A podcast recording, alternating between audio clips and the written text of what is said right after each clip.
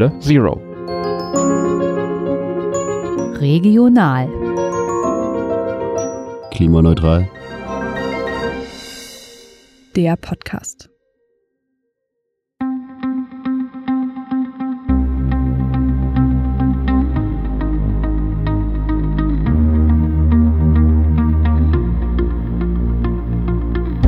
In dieser Podcast-Folge geht es um ein Labor. Streng genommen sogar um mehrere Labore auf engstem Raum zusammengefasst.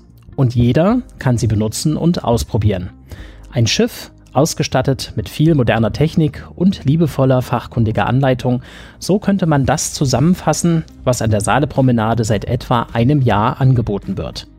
Egal ob Kind oder Erwachsener, jeder ist hier eingeladen, seinen Fragen zu Flüssen, wie zum Beispiel der Saale, ganz unkompliziert mit wissenschaftlichen Methoden nachzugehen. Dafür stehen hier unter anderem verschiedene Mikroskope, Versuchsaufbauten und ein 3D-Drucker zur Verfügung. Als blaue Bioökonomie wird die Forschungssphäre bezeichnet, die man hier erkunden kann. Auf dem Bürgerforschungsschiff MS Make Science Halle. Dieses Schiff ist bisher das einzige seiner Art in Deutschland.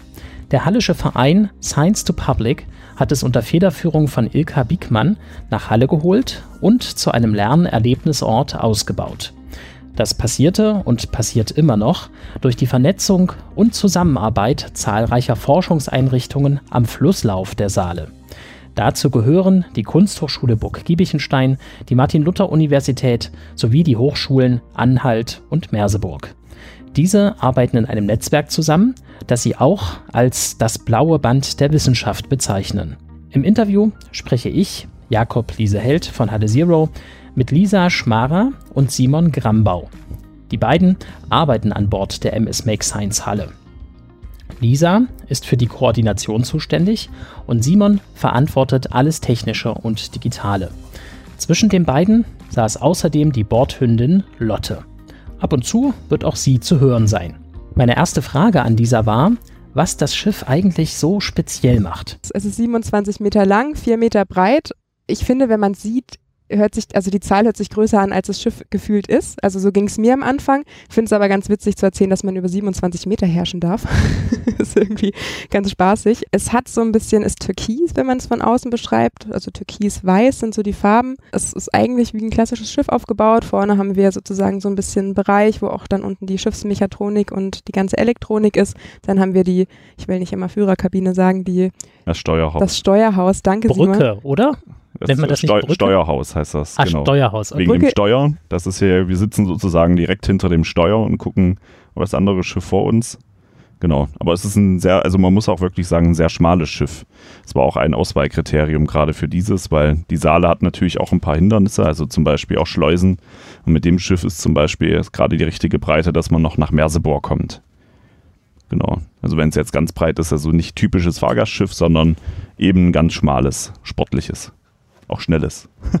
Aber es war ja mein Fahrgastschiff, ne? Genau. Es war mein Fahrgastschiff, sieht man auch vor allem jetzt noch daran, dass wir sozusagen, also von uns aus gesehen, hinter uns ähm, noch Bänke haben, wo man tatsächlich auch wie klassische Kaffeefahrt auch sitzen kann mit einem kleinen Tischchen davor, wo man dann auch mal die Kaffeetasse abstellt.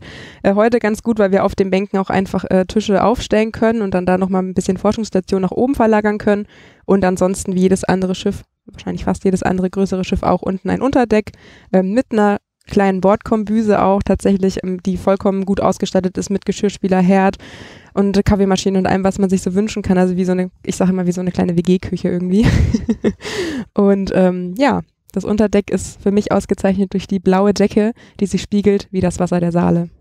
Nun sind wir ja ein Klimapodcast, deswegen muss ich natürlich die Frage stellen, inwieweit das Schiff angetrieben wird. Wir haben ja eine große Maschine drin, ein MAN-Motor 120 PS ähm, der natürlich noch mit Diesel fährt, wie das so in der Schifffahrt hier auf der Saale typisch ist. Desto älter der Motor, sage ich mal, desto diverser kann man auch mit äh, Sprit umgehen. Also es gibt auch Schiffe, die, also gerade im, im, Hobbybereich, die mit Heizöl zum Beispiel fahren. Es gibt aber auch Schiffe, die fahren mit Diesel. Ähm, es gibt ganz moderne Schiffe, die fahren mit sogenannten GTL. Also das ist halt aus ähm, Pflanzen hergestellter Kraftstoff, der halt wenig Kohlenstoffemissionen hat.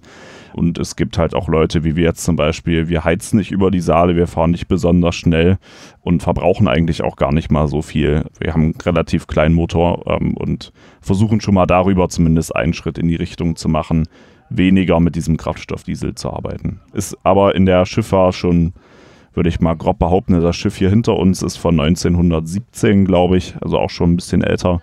Ähm, und das fährt auch mit Diesel. Also es ist typisch. An der Stelle sei auch mal einen sehr spannenden Beitrag. Das ist äh, die dritte Ausgabe, wenn ich das sehe. Erneuerbare Energien nennt ihr das. Forschung am Fluss, Sonne auf dem Deck. Eine YouTube-Folge, mhm. ähm, wird auch in den Shownotes verlinkt, äh, wo es genau darum geht. Also wie könnte man sozusagen den Antrieb auch nochmal umstellen. Spannender Beitrag auch mit einem Menschen, da fällt mir der Name gerade nicht ein, in Berlin jedenfalls, der praktisch ein ähnliches Schiff, wenn ich das so sehe, um komplett umgerüstet hat auf regenerativ, mhm. äh, was ich unglaublich spannend finde, dass das tatsächlich geht. Wenn ich aber höre 120 PS, das ist ja weniger als mein Auto. Ich habe nicht das beste Auto, was das betrifft, aber erstaunlich. Also, dass so ein Riesenschiff dann äh, doch von so einem überschaubar großen Motor angetrieben wird. Jetzt hast du dich natürlich geoutet hier im Podcast.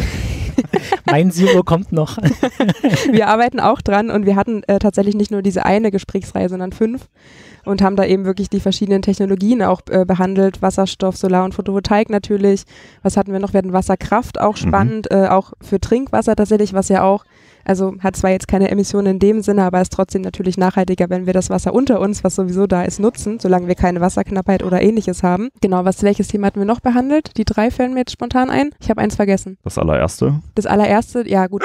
Lotte ist dabei, man überhört sie nicht. Ja, ja, sie will auch mitreden. genau.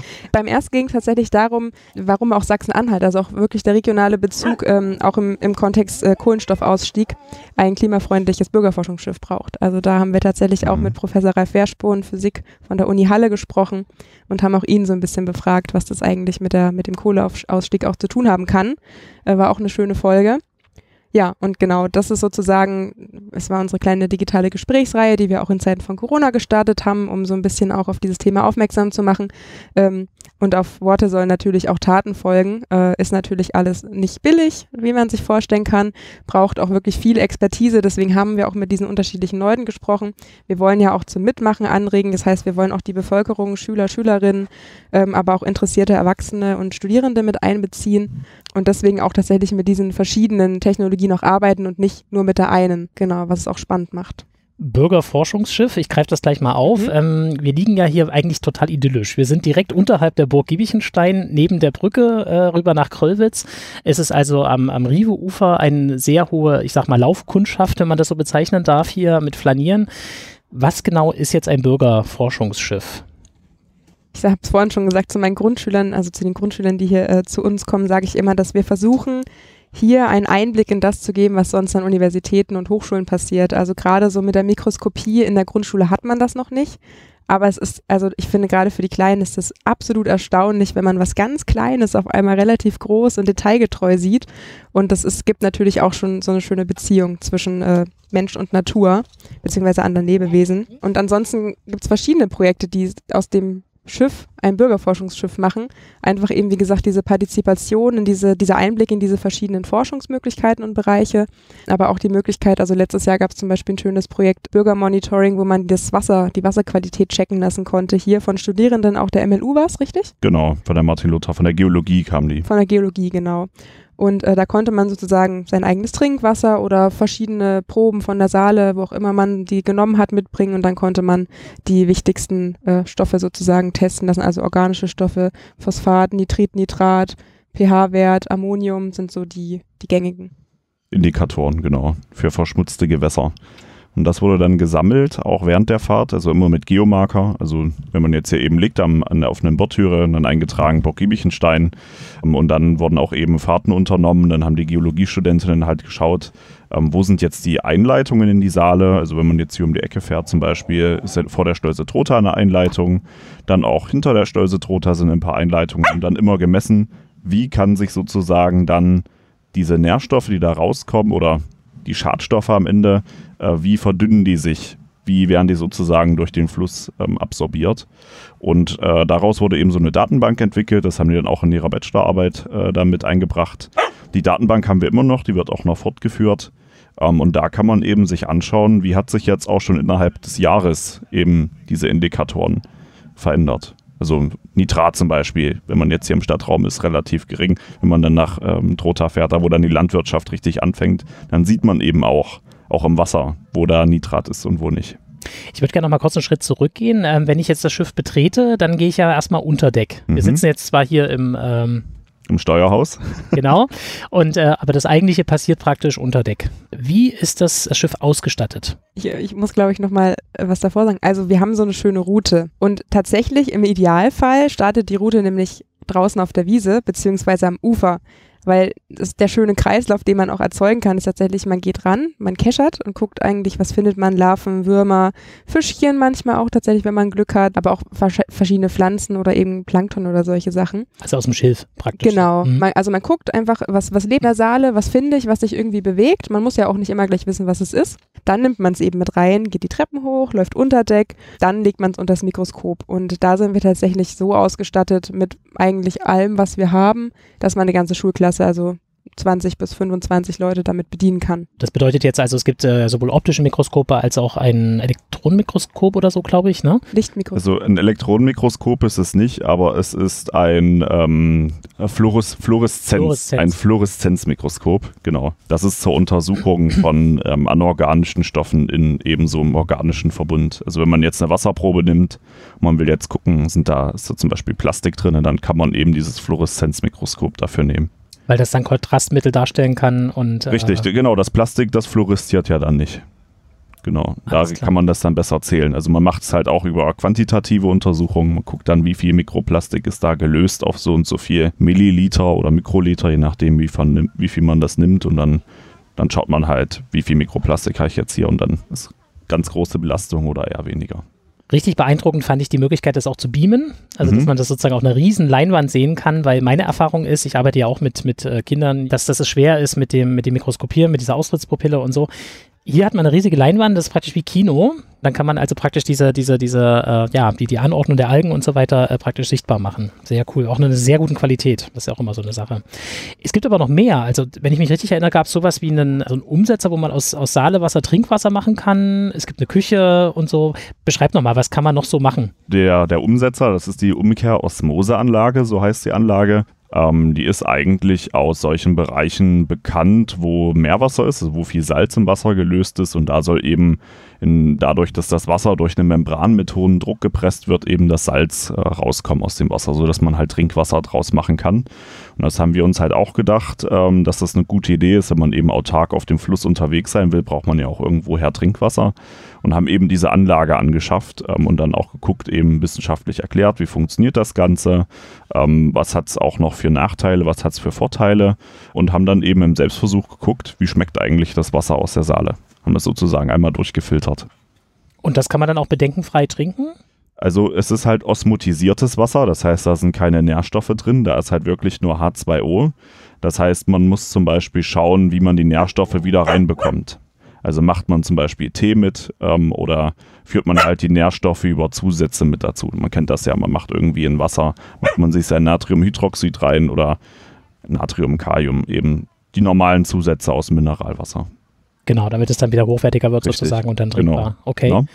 Genau, also es ist ein aktuell eher so ein Exponat, um einfach zu zeigen, das ist noch nicht das, was unser Trinkwassersystem sozusagen ausmacht. Wir werden aber im Oktober die Möglichkeit bekommen, so ein kleines, so ein kleines Beiboot zu bekommen im Prinzip. Und da hat nämlich ein, eine Gruppe auch von der Hochschule Magdeburg-Stendal hat so, so ein Beiboot entwickelt. Damit tun die tatsächlich auch ganz tolle Sachen machen, wie beispielsweise in Afrika für die Leute dort einfach Trinkwasser herzustellen und zu produzieren sozusagen auf diesem Wege. Dieses Beiboot bekommen wir dann auch und können für eine Woche dann wirklich Elbe in dem Fall, in Magdeburg dann Elbewasser, aber immerhin Flusswasser trinken.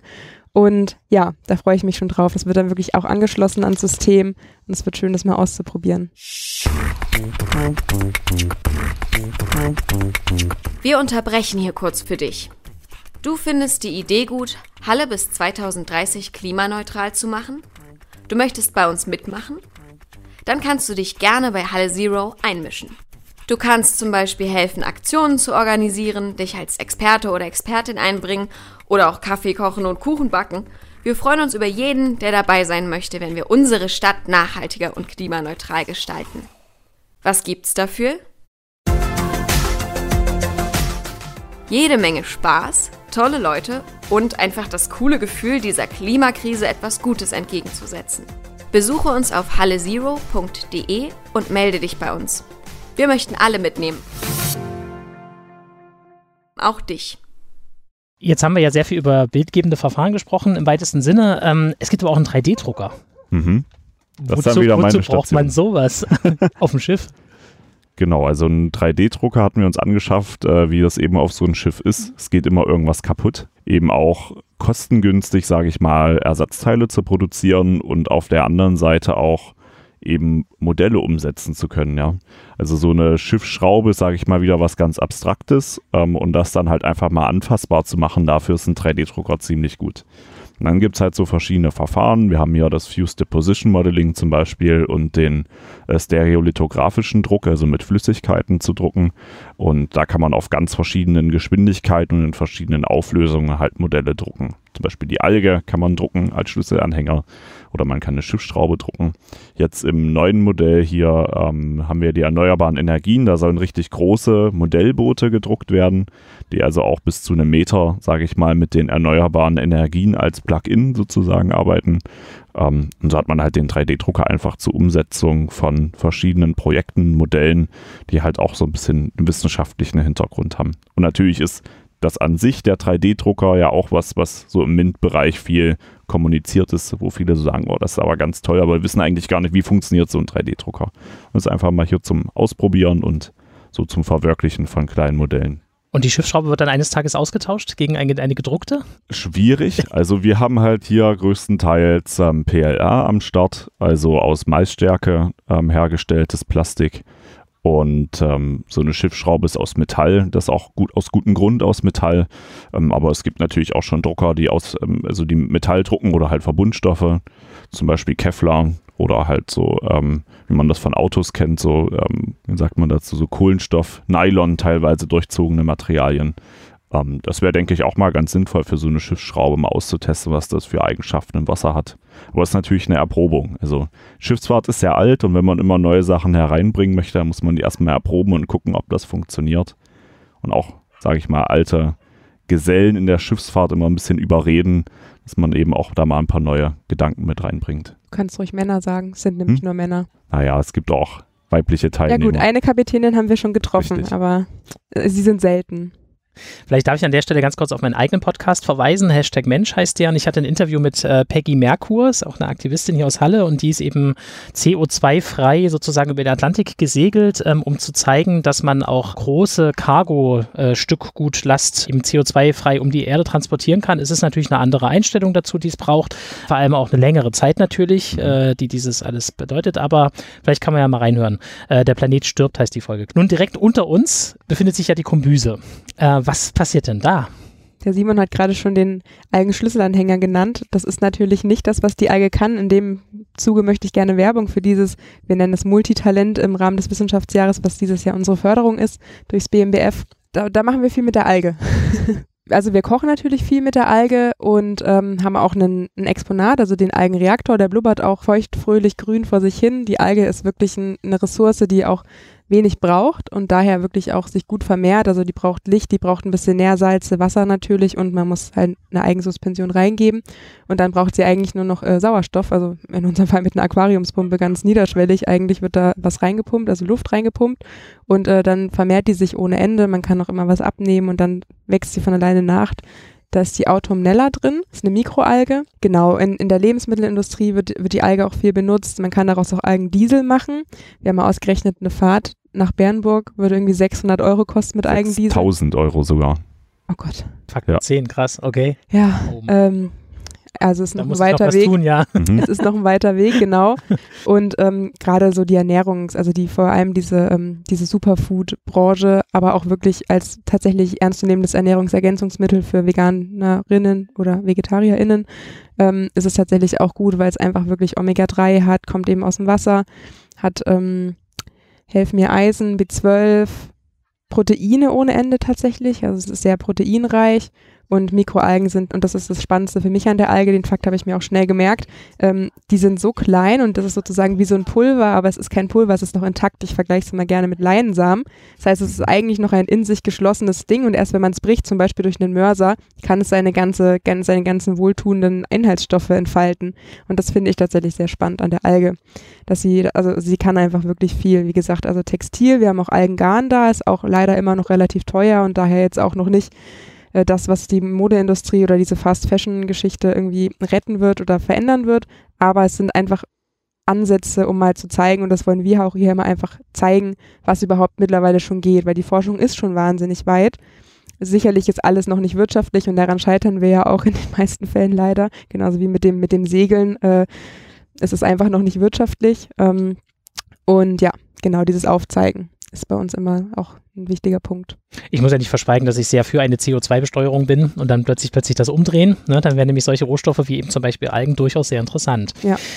Ganz konkret stelle ich mir das jetzt so vor, dass ihr praktisch jetzt einen Kescher raushaut hier aus dem, aus dem Boot sozusagen und dann Algen einsammelt und dann, das verraten wir jetzt einfach mal, kann man die hier also essen direkt. Ja, also es wird praktisch äh, verbacken, es werden Kekse, glaube ich, gemacht und, äh, und Waffeln mhm. und das ist durchaus sehr schmackhaft. Genau. Also oder läuft das anders? Tatsächlich können wir die Algen aus der Saale nicht gleich verwerten. Wir können leider auch die Algen aus dem Reaktor nicht verwerten, weil wir eben einfach keine Nahrungsmittelstandards haben. Wir sind kein Labor, es ist halt ein Reaktor. Wir nehmen da auch für die Schulklassen, auch Interessierte, die mikroskopieren wollen, nehmen wir da auch Proben. Das heißt, wir machen den Reaktor auf und nehmen da was raus und können das, also theoretisch könnte es getrocknet werden, aber wir dürfen es nicht in der Ernährung verarbeiten. Wir haben ja hier auch gewisse Standards, die wir einhalten müssen und wollen. Ähm, das heißt, wir bestellen aber tatsächlich regional. Ähm, die Firma heißt Pure Raw Kleine Werbung an dem hm. Punkt, wenn ich das darf. Ich weiß nicht. ich würde das auch gerne die Shownotes nehmen, ist kein Ding. Ja, Pure Raw. Pure Raw, genau. Also im Sinne von roh oder Genau. Richtig. Ja, okay. Und äh, da gibt es tatsächlich Spirulina zu kaufen, aber auch andere Algen, Dulse, Meeresspaghetti, also auch Makroalgen. Das, die bekannteste Makroalge ist wahrscheinlich das Nori-Blatt, was man um die Sushi-Rolle mhm. hat. Ähm, gibt es aber wirklich noch viele andere, die auch sehr interessant sind in der Verarbeitung. Ich habe zum Beispiel letztens eine Quiche mit Dulse gemacht. Also auch solche Sachen sind möglich. Ähm, und genau, die Waffeln sind natürlich der absolute Renner. Die schmecken einfach lecker und dann sind sie halt noch ein bisschen farblich grün und haben vielleicht auch noch den ein oder anderen guten Nährwert. Also besser geht es ja nicht. Ein positiver Zugang zu einem etwas exotischen erstmal. Eine sehr einfache Art der Wissenschaftskommunikation. Da kann ich vielleicht direkt mal aus eurem Flyer zitieren. Also wir, die Crew der MS Make Science Halle, haben uns vorgenommen, Forschung für alle und unabhängig von Bildungsstand, Herkunft oder Alter erlebbar zu machen. Wie macht ihr das? Also wenn ich jetzt gerade mal gucke unten, da sind jetzt zum Beispiel meine Tochter gerade dabei, die ist also acht Jahre ähm, bis hin zu wirklich älteren Semestern. Wie, wie könnt ihr das machen, dass so viele, dass das so breit angesprochen wird? Also ich sag mal so, es gibt halt ähm, sowohl bei jüngeren BesucherInnen als auch bei älteren BesucherInnen ähm, eine gewisse Schnittmenge. Also alle leben sie am Ende am Fluss und alle sind irgendwie interessiert, was passiert mit dem Fluss.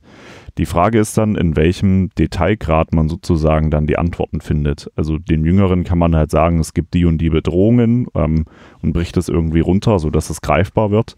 Bei den Älteren kann, man dann ein bisschen mehr ausholen. Da kann man dann von Forschung zum Beispiel in Halle reden. Ähm, kann man davon sagen, wir haben ja zum Beispiel einen Biologielehrer, der sagt immer, ähm, wir bestimmen jetzt mal den Saprobien-Index. Also wir gehen keschern und die kleinen Kinder gucken dann, okay, wir haben jetzt hier den Flusskrebs zum Beispiel drin und wir haben die und die Pflanze und das macht jetzt die wertvolle Zone hier am Fluss aus. Und bei den Älteren kann man dann halt mit wissenschaftlicheren Grundlagen arbeiten. Aber im Prinzip ist das Interesse, also das Interesse am Fluss ja das gleiche. Es ist halt wirklich nur die Frage, in, in welchem Detailgrad, in welchem wissenschaftlichen Kontext beantwortet man das. Vielleicht können wir an der Stelle auch nochmal auf diese, diese, diese Strukturierung nochmal schauen. Das haben wir noch nicht gemacht. Das ist ja praktisch ein, eine Zusammen ein Konglomerat, könnte man das vielleicht sagen, aus verschiedenen äh, Wissenschaftsstandorten an der Saale. Mhm. Blaues Band der Wissenschaft ist sozusagen das Stichwort. Genau, also wir haben ähm, die, die Burg Biechenstein, unter der wir sozusagen auch sitzen an Bord. Wir haben die Martin-Luther-Universität Halle an Bord, wir haben die Hochschule Anhalt an Bord, wir haben die Hochschule Merseburg an Bord und jetzt ähm, am 3.10. verbunden in einer Einheitsfahrt zwischen Magdeburg äh, und Halle oder beziehungsweise Halle und Magdeburg, weil wir von hier aus losfahren, ähm, nehmen wir noch die Hochschule Magdeburg-Stendal und die Otto von Görnicke unter Universität, OVGU, kurz gesagt, ähm, mit an Bord. Das heißt, wir verbinden wirklich nicht nur die Saale, sondern jetzt auch die Elbe und wollen wirklich diese ganzen Wissenschaftsstädten, also die Universitäten, ähm, und auch über Land mit den Schulen, weil wir haben nun mal ein, ein flexibles Boot, das über das Wasser fahren kann, wollen wir wirklich irgendwie jetzt mittlerweile auch in ganz Sachsen-Anhalt diese, diese Forschungseinrichtungen verbinden mit diesem Schiff. Sind das dann auch die jeweils Lehrenden sozusagen, die auf dem Schiff dann äh, eingesetzt werden? Genau, also es läuft ähm, viel über Professoren und Professorinnen, die sozusagen auch hier im Lenkungsausschuss, heißt es bei uns, äh, mitsitzen. Die gehen aber auch mit ihren Studierenden rein, also mit ihren Semestern und äh, versuchen irgendwie hier Angebote auch zu schaffen. Die Studi Studierenden können Praxiserfahrung sammeln und wir haben sozusagen auch Angebote, die von einer relativ jungen Zielgruppe dann an eine noch jüngere oder teilweise auch ältere Zielgruppe ähm, sozusagen fokussiert ist.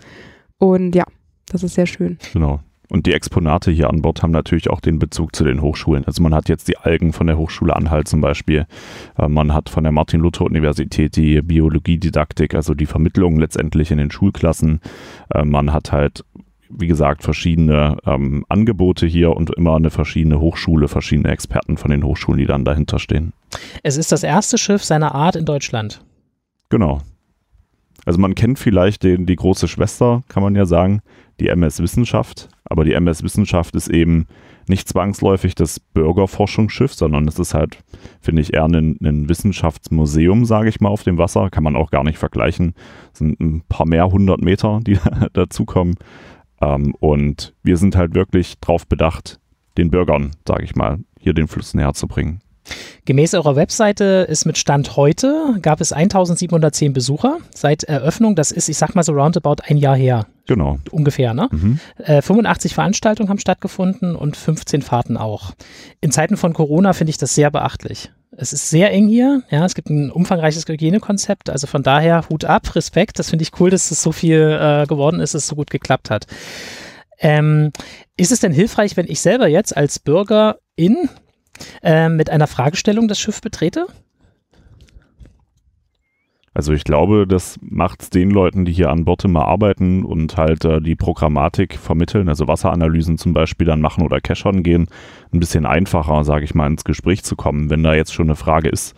Also wir hatten es auch schon, ähm, dass halt Leute mit Wasserproben aus ihren eigenen Garten gekommen sind und die einfach mal hier analysiert wurden. Und wenn man eben dann so einen konkreten Punkt hat, wo man sich drüber unterhalten kann, dann ist eben ja diese ganze Thematik, was jetzt das Natrium oder was jetzt das, das Nitrit in meinem Wasser zu suchen hat, ähm, eben einfacher. Es ist halt persönlicher, wenn man gleich eine Frage hat, worauf man dann auch vielleicht eine Antwort findet. Habt ihr so Beispiele, was es da so für Fragen gibt? Ja, das, das Brunnenwasser war, glaube ich, einmal, also hat ist jemand gekommen mit einer Wasserprobe aus, aus dem Brunnen, wollte dann wissen, ob das sauber ist und ob man das trinken kann. Kann man in der Saale baden gehen? Ich glaube, das sind so die prominentesten Sachen. Ähm, oder wieso sollte ich jetzt die Alge essen? Oder kann man das Saalewasser trinken? Also ich hatte auch schon öfter erlebt, dass halt Eltern gefragt haben, wenn sie jetzt mit Kindern in der Saale sind, wenn jetzt mein Kind in der Saale schwimmt das schluckt Saalewasser, da sind ja Schwermetalle drin und alles sowas. Und dann gibt es halt hier immer so Programme, dann wird halt mal geschaut, okay, wie sieht eigentlich die Saale aus? Wir hatten erst Wissenschaftstaucher da gehabt, die sind also auch mal in der Saale richtig getaucht, haben sich das Flussbett angeguckt, geguckt, was sind hier für Tiere drin und dann auch eben der DLRG war das, glaube ich, der halt auch Messungen gemacht hat. Und dann gibt es halt immer so Kooperationen und dann wird halt geguckt, wie bringt man das dann an die Bürger? Wie beantwortet man dann die Fragen? So ganz grob, jetzt hast du die Frage ja schon aufgeworfen, mhm. ähm, wie kann man die beantworten? Also ist die Saale sauber? Kann man das Saalewasser trinken?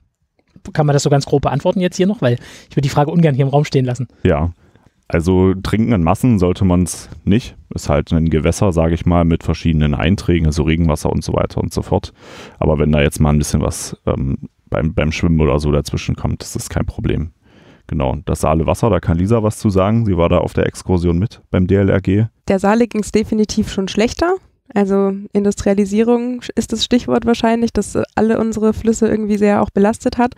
Ihr geht es wieder relativ gut. Ein Beispiel habe ich vorhin auch schon gesagt mit den Wissenschaftstauchern noch, wäre tatsächlich, dass die einheimischen Flussmuscheln, die normalerweise in europäischen deutschen Flüssen sind, ähm, die sind fast verdrängt durch, durch ja, Muscheln, die eher aus südlicheren Ländern kommen tatsächlich, interessanterweise. Und sowas haben eben auch die Wissenschaftstaucher herausgefunden.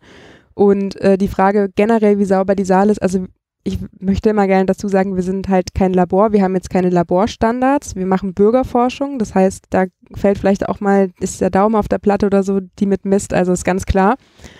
Ich habe gar keine genauen Zahlen im Kopf, aber wir arbeiten da tatsächlich relativ niederschwellig mit so, mit so Farbkits, also mit so Indikatoren und die nehmen dann halt je nach äh, Belastungsgrad eine gewisse Farbe. Wenn die Farbe sehr intensiv ist, ist das Wasser auf den einen Wert, zum Beispiel Nitrat, sehr belastet und wenn es eher hell ist, dann ist es eher wenig belastet.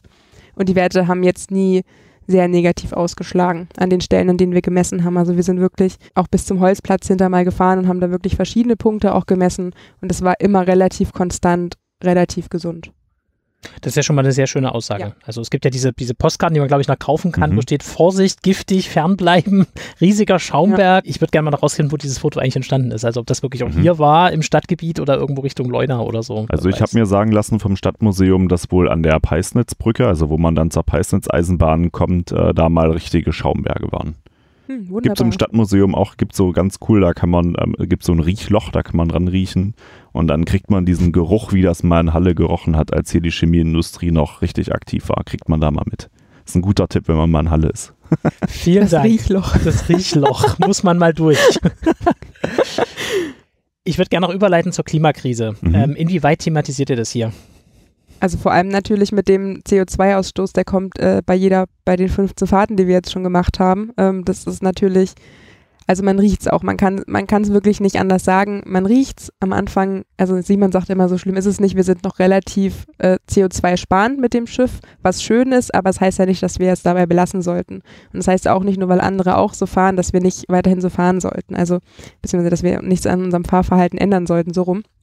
Ähm, ja, und das ist tatsächlich der große Punkt, was uns wirklich gerade sehr am Herzen liegt und was uns jetzt vor allem in diesem Jahr mit Schwerpunkt erneuerbare Energien begleitet hat und auch in den nächsten Jahren dann auch tatsächlich mit einer richtigen Umrüstung begleiten wird, ist dieses Schiff CO2-neutral fahren zu lassen oder zumindest in ersten Schritten CO2-ärmer, als es gerade der Fall ist. Und dadurch sollen wir, wollen wir eben wirklich jetzt auch ähm, angefangen mit Modellbooten, die hier auch selbst mit dem 3D-Drucker und so weiter hergestellt werden sollen, auch in Workshops und so, wollen wir wirklich einfach diese verschiedenen Antriebsmöglichkeiten auch erklären, den Leuten irgendwie zeigen, was, was bedeutet das. Also Wasserstoff ist so ein großer Begriff. Wenn man jetzt nicht super viel Ahnung von Physik und Chemie hat, ist das total, also fand ich es immer total schwierig zu greifen. Und wenn man dann doch mal sieht, wie so ein kleines Modellboot, was ähnlich aussieht, vielleicht wie unser Schiff sogar, hier auf der Saale sich fortbewegt, ist das natürlich viel greifbarer. Und das ist einfach auch eine sehr schöne Art. Also wir machen ja Wissenschaftskommunikation im Verein und das wollen wir eben hier auch auf dem Schiff machen.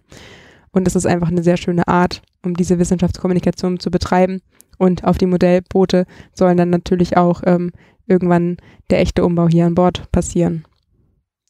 Und wir sind nicht in Hamburg. Wir sind immer Richtig. noch in, in Halle an der. Saale. Es ist eine super Chance, das direkt mal hier zu erleben, ähm, wie, wie Zukunft der Schifffahrt ja letztlich aussehen kann. Ich sag Mhm. mal Binnenschifffahrt jetzt, aber trotzdem. Ne? Genau, man muss dazu auch sagen, in Sachsen-Anhalt gibt es die erste deutsche äh, Werft, die ein wasserstoffbetriebenes Schiff gebaut hat. Und das ist ja auch so ein Punkt, wo man mal in Halle, sage ich mal, anfangen kann, auch zu gucken, was gibt es denn hier noch so für Schiffe. Unbedingt. Sehr, sehr, sehr spannend. Jenseits jetzt des Antriebs und des Mhm. Schiffs und so weiter, ähm, inwieweit ist denn die Klimakrise auch in der Saale schon sichtbar? Gibt es da irgendwas, wo man feststellen kann, du hattest jetzt schon die Muscheln angesprochen, die, die aber eher aus einer Invasion kommen, Mhm. weil es eben aus dem Süden kommt. Gibt es sonst noch andere Marker, wo man jetzt sagen kann, weiß ich, an der Antarktis wird das Eis gebohrt und dann sieht man, dass die Schichten dünner werden oder sowas. Gibt es irgendwelche anderen Marker, wo man das jetzt schon sehen kann oder schon nachweisen kann, dass es eine klimatische Veränderung definitiv gibt? Ich glaube, das zeitlich am kürzeste zurückgelegene ist Hoch, also Hochwasser würde man das jetzt nicht äh, sagen, aber eben doch schon das stark ansteigende Wasser. Also ich weiß nicht, vor wie vielen Wochen das war, vor zwei Wochen oder so, hat man auf einmal einen Meter mehr Wasser gehabt. Ja, und dann ist es tatsächlich auch so, dass wir dann ab einem bestimmten auch nicht mehr fahren können mit dem Schiff. Also können wir nicht, müssen wir hier liegen bleiben. Ja, und das, das ist ja jetzt auch, also wir haben ja gerade auch diese schlimmen Hochwasserereignisse im ganzen Land verteilt und viele Regionen sind da wirklich stark von betroffen. Die Saale hat es jetzt zum Glück nicht so stark getroffen. Also wir äh, sind da sehr glimpflich davon gekommen, aber die Experten und Expertinnen, die man jetzt so aus den Medien kennt, die sagen ja auch, das ist schon ganz klar auch auf die Klimakrise und den Umgang mit der Welt, wie wir ihn gerade handhaben, ist es schon zurückzuführen. Und ja, wenn man dann doch mal sieht, wenn man da Treppen anbauen muss an den Einstieg, weil die Saale immer höher steigt, dann wird es einem natürlich schon irgendwie klar, dass, dass irgendwas gerade aus dem Ruder läuft. Ich glaube, ganz bezeichnend war auch im ersten Jahr, ähm, wo wir ganz froh waren, dass wir eine Klimaanlage überhaupt an Bord haben. Ähm, es ist halt unerträglich, was hier für eine Hitze teilweise im Sommer. Also wir haben ja auch Thermometer unten. Wir saßen dann einmal, als dann der Strom ausgefallen war, und dann waren irgendwie 45 Grad unter Deck. Man hat sich gedacht, wie kann das sein, äh, dass es draußen so warm ist, dass es hier halt sich so aufhe aufheizt. Obwohl man eigentlich am Wasser ist, ja, da hat man ja die Kühlung noch nebenan. Weil für Solar und Photovoltaik ist das natürlich himmlisch mit der Reflexion des ja. Wassers. Da haben wir natürlich dann einen guten Gewinn, sozusagen, einen guten Energiegewinn. Was passiert eigentlich bei Hochwasser? Ja, also es gibt eine Binnenschifffahrtsstraßenverkehrsordnung, so heißt es. Ähm, und da steht drinne ab, jetzt bin ich mir unsicher, 360 oder 420 ähm, ist die Sperrung der Schifffahrt. Ab 360. Oder Erinnere ich mich 360. dran, hat unser Kapitän zu mir gesagt, wenn er über 360 ist, dann können wir nicht fahren. Aber bezieht sich das auf den normalen Durchschnittspegel oder allgemein, wenn die Saale 360 hoch ist? Weil die ist doch hier. Ich weiß nicht, wie, wie tief ist sie genau hier? 6 Meter 20, 6 Meter 40. Wo wir jetzt hier liegen. Genau. Genau. Das Ja. heißt, es wäre dann ab knapp 10 Meter oder so. Richtig, also ah, es okay. gibt immer Einsenkmarken, gerade an Schleusen zum Beispiel. Also die nächste Schleuse ist in, in Trotha. Und wenn da, das wird auch alles online mittlerweile gemessen, wenn da steht 3,60 Meter, dann ist hier Schluss. Genau. Und was macht ihr dann genau? Also was passiert dann mit dem Schiff? Das muss dann stehen. Wir müssen dann warten, bis eben das Hochwasser, also wenn es ganz schlimm ist, dann gibt es ja auch in Halle, sage ich mal, Häfen zum Beispiel, wo man hingehen kann, ähm, wo halt dementsprechend dann ein bisschen das abgeriegelt ist. Ähm, aber wenn hier Hochwasser ist, kann man nicht fahren. Nee, was ich jetzt so meinte, ist, ähm, wenn wir nochmal richtig krasses Hochwasser kriegen, dann Mhm. müsstet ihr ja eigentlich klar die Leiter einziehen und so weiter, ne? aber dann müsstet Richtig. ihr auch entsprechend lange Leinen machen, dass das halt mitsteigen kann. Genau. So, so platt Also wenn sehr, also wenn dieses richtig hohe Hochwasser kommt, dann fährt das Schiff in den Hafen. Ah ja. Und wo Nach ist der Trotha. Hafen? In den Industriehafen nach Trotha. Ah ja, okay. Genau. Genau. Okay. Es gibt ja auch das andere Extrem, ne? es gibt ja auch zu wenig Wasser, also beispielsweise auf der Strecke Richtung Merseburg, das ist nie garantiert, der Wasserpegel ist da relativ klein und wir haben, ich glaube, 1,10 Meter Tiefgang. Mich Wir sind relativ Genau. flach Bin ich grad, fand ich unterwegs. gerade schon gut, dass ich mir das gemerkt habe. und äh, da ist es dann tatsächlich so, wenn es im Sommer zu trocken wird, weil es, wie es in Halle oft der Fall ist, lange nicht geregnet hat, weil der Harz uns alles abfängt, ähm, dann können wir nicht nach Merseburg fahren, weil dann ist der Wasser, der Wassertiefgang eben nicht ausreichend für die Fahrt. Ist auch spannend. Und das ist natürlich ein anderes Problem, was sicherlich auch klimabedingt ist. Die Sommer werden zu heiß. Es ist jetzt nicht nur an der, an der Klimaanlage zu spüren, dass es gut ist, wenn die da ist und schlecht, wenn sie nicht da ist, sondern auch ja, dass es einfach austrocknet, dass die Flüsse austrocknen und der Wasserstand dann nach und nach runtergeht. wie schon vor einigen Jahren, ich weiß gar nicht mehr, auf dem Rhein passiert. Kann man sich aktuell überhaupt gar Mhm. nicht vorstellen im Anbetracht der, Mhm. des Ahrtals, was da passiert ist. Aber tatsächlich gibt es ja da richtig große Sandbänke. Was seht ihr denn, wie soll sich das Schiff in die Zukunft entwickeln? Was habt ihr da so für Visionen oder was gibt es für Visionen, für Ziele? Wir wollen noch mehr Beteiligung, also sei es von Studierenden, sei es von wirklich Bürgerinnen und Bürgern, die hier mit einer Fragestellung, wie du es vorhin gesagt hattest, an Bord kommen, aber auch sozusagen mitentwickeln wollen, eine Antwort auf diese Fragestellung zu finden. Also wir wollen einfach, ich glaube, neugierige Menschen irgendwie anstecken, die diese Fragen haben und sich dann auch trauen, sozusagen, egal ob sie einen wissenschaftlichen Background haben oder nicht, diese Fragen hier gemeinsam natürlich mit uns zu beantworten. Ähm, wir wollen CO2-neutral werden, das ist äh, auch, wie gesagt, ein Riesenthema. Wir wollen so eine Begegnungsstätte auch einfach werden für verschiedene Generationen, glaube ich. Also würde ich jetzt mal so aus meiner Perspektive sagen, was eben auch damit einherkommt, was ich gerade gesagt hatte mit dem Mit dem Niederschwelligen sicherlich, oder? Also Richtig, das, das, ja. Genau, na genau. Das sind ja schon sehr große Ziele. Also ich meine, das ist ja schon mal nicht so ganz einfach, vor allem wenn man die Dimension hier sieht. Es ist ja nicht so riesig groß. Es ist in der Bedeutung groß, definitiv, ne? aber von der ähm, Immobilie ist es noch überschaubar. Wo, sie haben, wo sind da so aktuelle Herausforderungen, so generell? die Werft. Ah ja, gut, so ein Schiff, ja, das fährt und das geht irgendwann kaputt und muss halt immer in Schuss gehalten werden. Das ist wie beim Auto. Im Betrieb gehen halt Sachen zu Bruch. Auch erstmal, also gar nicht mal, wenn irgendwas kaputt ist, sondern man jetzt eben Durchsichten hat, also zum TÜV in Anführungszeichen gehen muss, dann hat man hier in Sachsen-Anhalt ein Problem, weil so viele Werften gibt es nicht und die sind meistens auch überfüllt durch eben andere Schiffe, die auch aus anderen Ländern außerhalb von Sachsen-Anhalt nach Sachsen-Anhalt kommen. Ähm, aber auch eben solche Themen wie erneuerbare Energien, sogar wenn man das Geld hat, eben mal anzustoßen, dann kriegt man gar keinen Platz. Dann gibt es auch keine Werft, die sagt, ja, das, den Umbau, den finden wir gut, den unterstützen wir jetzt, weil die Werft übernimmt dann eben in diesem Umbau dann auch die Haftung dafür. Solche Sachen zu finden, solche infrastrukturellen Sachen, da drüber zu kommen, ist irgendwie ein ziemlich großes Problem hier in der Region. Das bringt mich nochmal zu der Frage, wie groß ist eigentlich die Reichweite des Schiffs? Also wie weit kann man damit fahren? Es ist ja aus Brandenburg geholt worden. Genau. Ne? Genau, es war ja ehemals die Stadt Odenberg. Oderberg. Oderberg, Genau. richtig, Oderberg. Das liegt Richtung Oder auch, ne? Oder? Ich weiß gar nicht. Oderberg?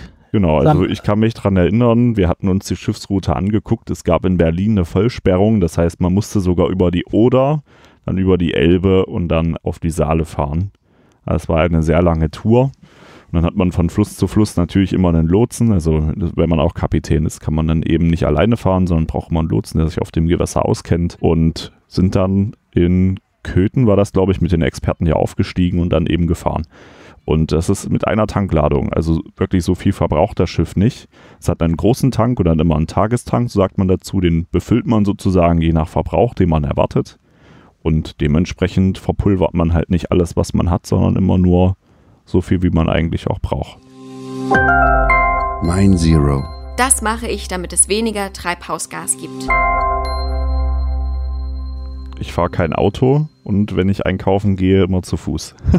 Meistens auch nicht so viel, dass man irgendwie jetzt, also wenig Fleisch, größtenteils Gemüse keine Süßgetränke, also ich trinke Leitungswasser und Tee. Also eher weniger auf Konsum, sage ich mal. Ja, ich fahre viel Fahrrad oder laufe zu Fuß. Das ist der erste Schritt. Ich habe zwar ehrlich gesagt ein Auto, aber das bleibt außer für wirklich lange Strecken auch gerne mal stehen. Ich ernähre mich seit vielen Jahren vegetarisch-vegan, also tendenziell vegan. Versuche möglichst plastikfrei einzukaufen, musste aber dann auch gerade in der Studierendenzeit, als ich noch Studentin war, daran stoßen, dass es natürlich auch ein Privileg ist, leider ähm, zum Beispiel im, im wunderschönen Unverpacktladen, aber leider tatsächlich dann doch ähm, eine bestimmte Zielgruppe ansprechenden Laden einzukaufen.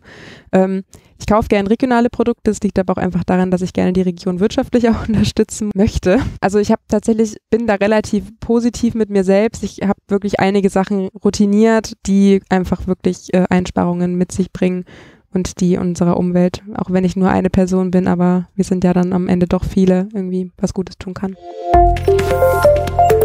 Weißt du das? Fakten zur Umwelt in unserer Region. Das Quiz. Ich lese euch jetzt mal drei Schlagzeilen vor, die schon ein bisschen älter sind. Einmal von 1925, von 1927 und 1931. Und ihr mhm. sollt mal versuchen zu, also zu raten, auf was könnte sich das beziehen. Es hat natürlich mhm. einen Bezug zur Saale. Mhm.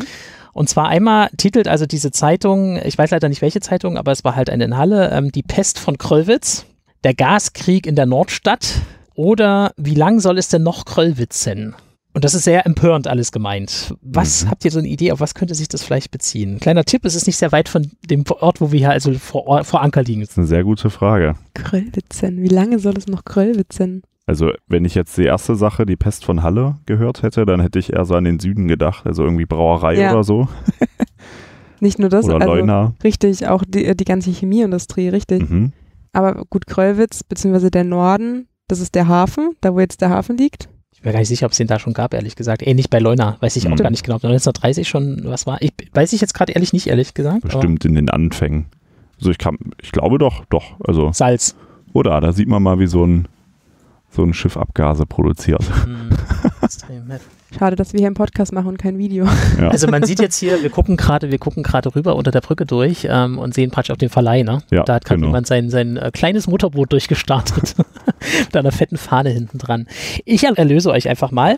Gemeint sind die sogenannten Kröllwitzer Gerüche die tatsächlich so bezeichnet wurden, denn die war nämlich ab 1903 ein echtes Problem. Das hing damit zusammen, dass eben in der Papierfabrik Kröllwitz, die kennt man glaube ich schon noch so vom Namen her, mhm. wurde Zellstoff hergestellt und zwar aus Stroh. Und das ging durch ein irgendwie kompliziertes chemisches Verfahren. Das würdest du wahrscheinlich besser wissen, Simon.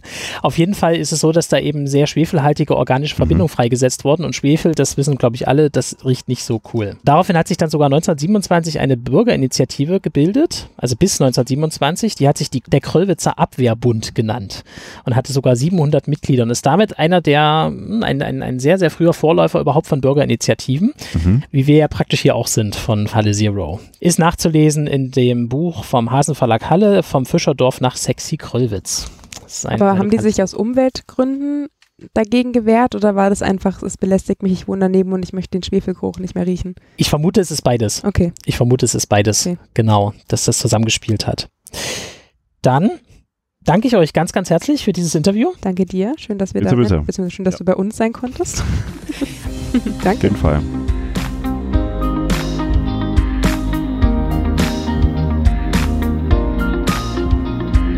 Das war die aktuelle Folge vom Halle Zero Podcast. Wenn dir das Gehörte gefallen hat, dann behalte es nicht für dich. Erzähle es weiter. Du kannst uns joinen, followen, liken, supporten, abonnieren oder ganz einfach lieb haben. Schreib uns eine E-Mail unter kontakt@hallezero.de oder finde uns in den sozialen Medien. Du hast Anregungen für klimabezogene Themen aus der Region? Schreib sie uns. Wir nehmen sie gerne auf. Das gleiche gilt für Kritik und Hinweise zum Podcast. Wenn du wissen möchtest, was bei Halle Zero sonst noch so passiert, dann besuche unsere Website unter hallezero.de. Herzlichen Dank an dich fürs Zuhören und bis zum nächsten Mal. Wir hören uns.